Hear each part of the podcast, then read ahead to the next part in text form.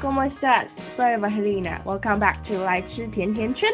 今天要来跟大家聊聊，曾经因为喜欢一个人，所以做的一件事。那为什么做一件事呢？是因为我暂时还没有找到其他的啦。而且我这边要聊一件事，不是什么很 creepy 的事情，就只是一个纯情的动作。那为什么我会这么说？是我之前在做 episode 二十五的时候提到，我一直都有写作的习惯。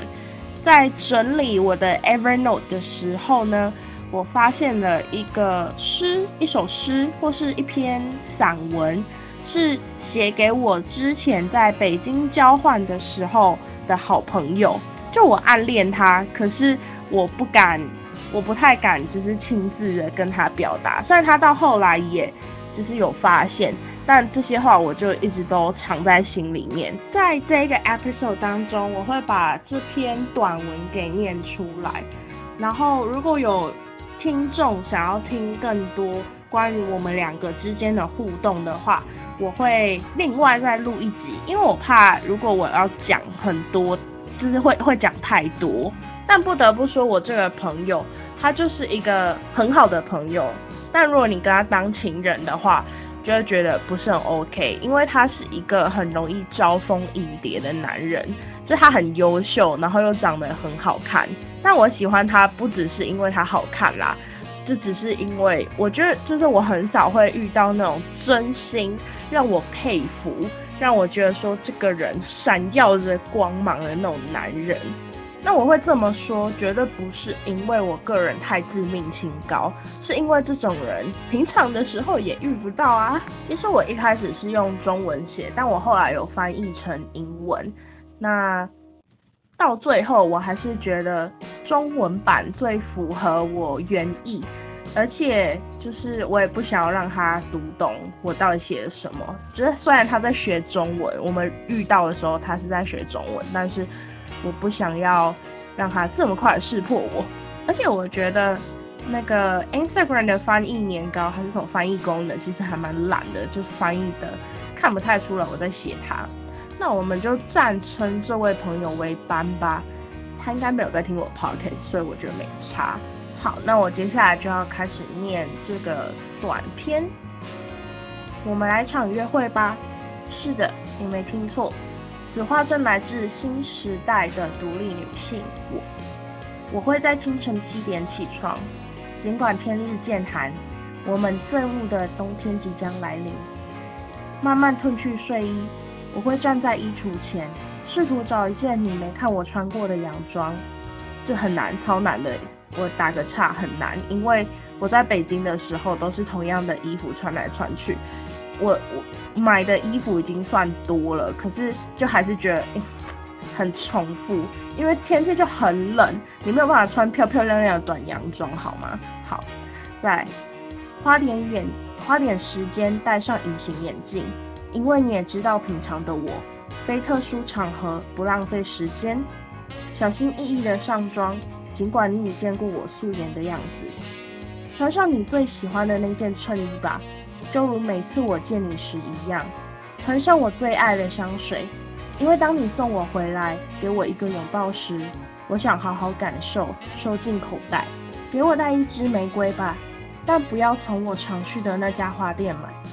你知道我会买玫瑰给自己的，别买成一束，因为那样显得廉价。这边再打个岔，我很就是我很喜欢玫瑰，没有错，可是我觉得。什么九十九朵玫瑰这些这种浮夸的表示，就让送花这件事情显得特别廉价。我觉得最我最多能接受的支数就是五支，再多给我我都觉得不行。好，我们会去电影院，因为那是第一次约会的好地点。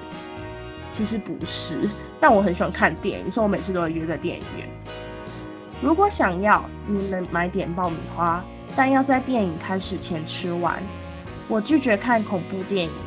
如果你坚持，我将直接离开，因为我们都知道那是怎样的把戏。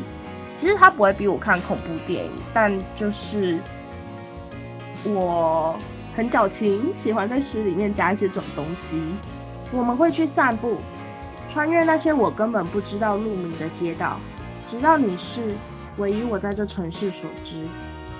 当你问起音乐，比如说那些我放在现实动态上的截图，我会一首一首唱给你听，告诉你我爱他们的原因。又或者我们能够谈谈生活里的那些小事。你为何如此钟爱玫瑰？我不是钟爱，我买它们只因庸俗的美。你心情不好时都会去哪里？我想找到你。我会花一个小时去眺望海。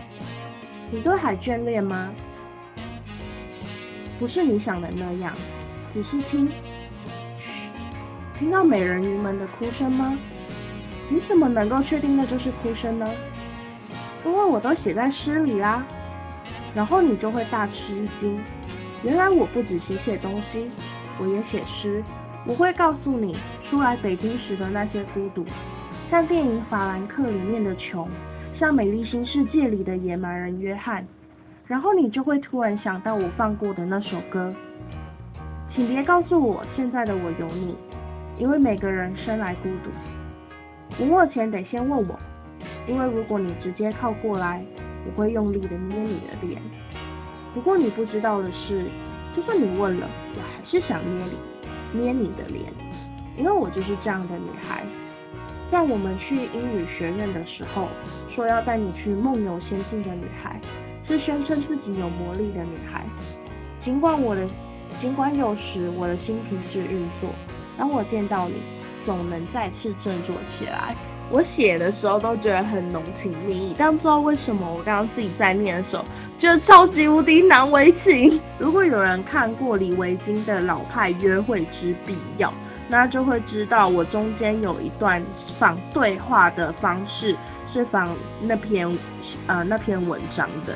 其实遇遇到班的我，就是那时候遇到他的我，已经以感情的经历其实也不是特别丰富，但已经知道。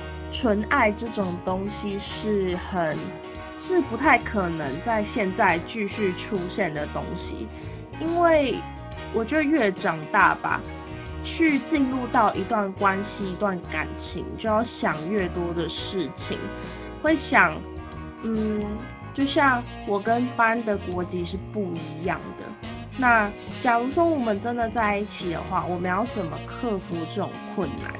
要怎么克服？我离开北京之后，他回到德国之后的困难，生活习惯倒是没有什么很需要克服的东西，因为他就是一个不知道为什么很热爱中式文化的人，就是他很喜欢喝茶，那这点我可以理解，因为我也很喜欢喝就是茶叶，台湾的那种茶。但是他也很喜欢吃中式的早餐，我就觉得有点没办法。对于早餐，我大多数时候都是走西派的。我吃过比较台的东西，应该是铁板面了吧？但铁板面也不算真的很台啊。所以我觉得就是在吃早餐这块，我绝对是没有办法跟他和平共处的。他会喜欢吃包子跟豆浆，我真的打咩？而且北京的豆浆总是有一股。就是套回答的味道，所以到时到那个时，在那个时候，其实我们是有折中方法的，因为一般的学生的食堂都只有供应中式的早餐，但是如果你去教工教工的食堂，就是教师之类的食堂的话，他们是早上是有提供英式早餐的，而且我觉得超级无敌便宜耶，就是以。以在台湾的那卖英式的那些餐厅来说，那边的英式早餐是会附，你可以选一个蛋，然后你可以选香肠，然后沙拉、吐司、红豆，还有饮料什么之类，总共才十五人民币而已，就是大概台币六十到七十之间吧。我真的每天都超级无敌快乐去那边吃早餐的，吃到很后期，班就是越对中中国的文化越来越着迷的时候，我才偶尔赏个脸，跟他一起去吃中式早餐。食堂的东西就真的都是太油，我不太能接受。但是因为我们宿舍旁边有一个小摊子是清真食堂哦，就是虽然说大家都会对对中国印象是对那个呃那个叫什么伊斯兰教的打压很严重，但其实我们学校里面是有清真食堂的。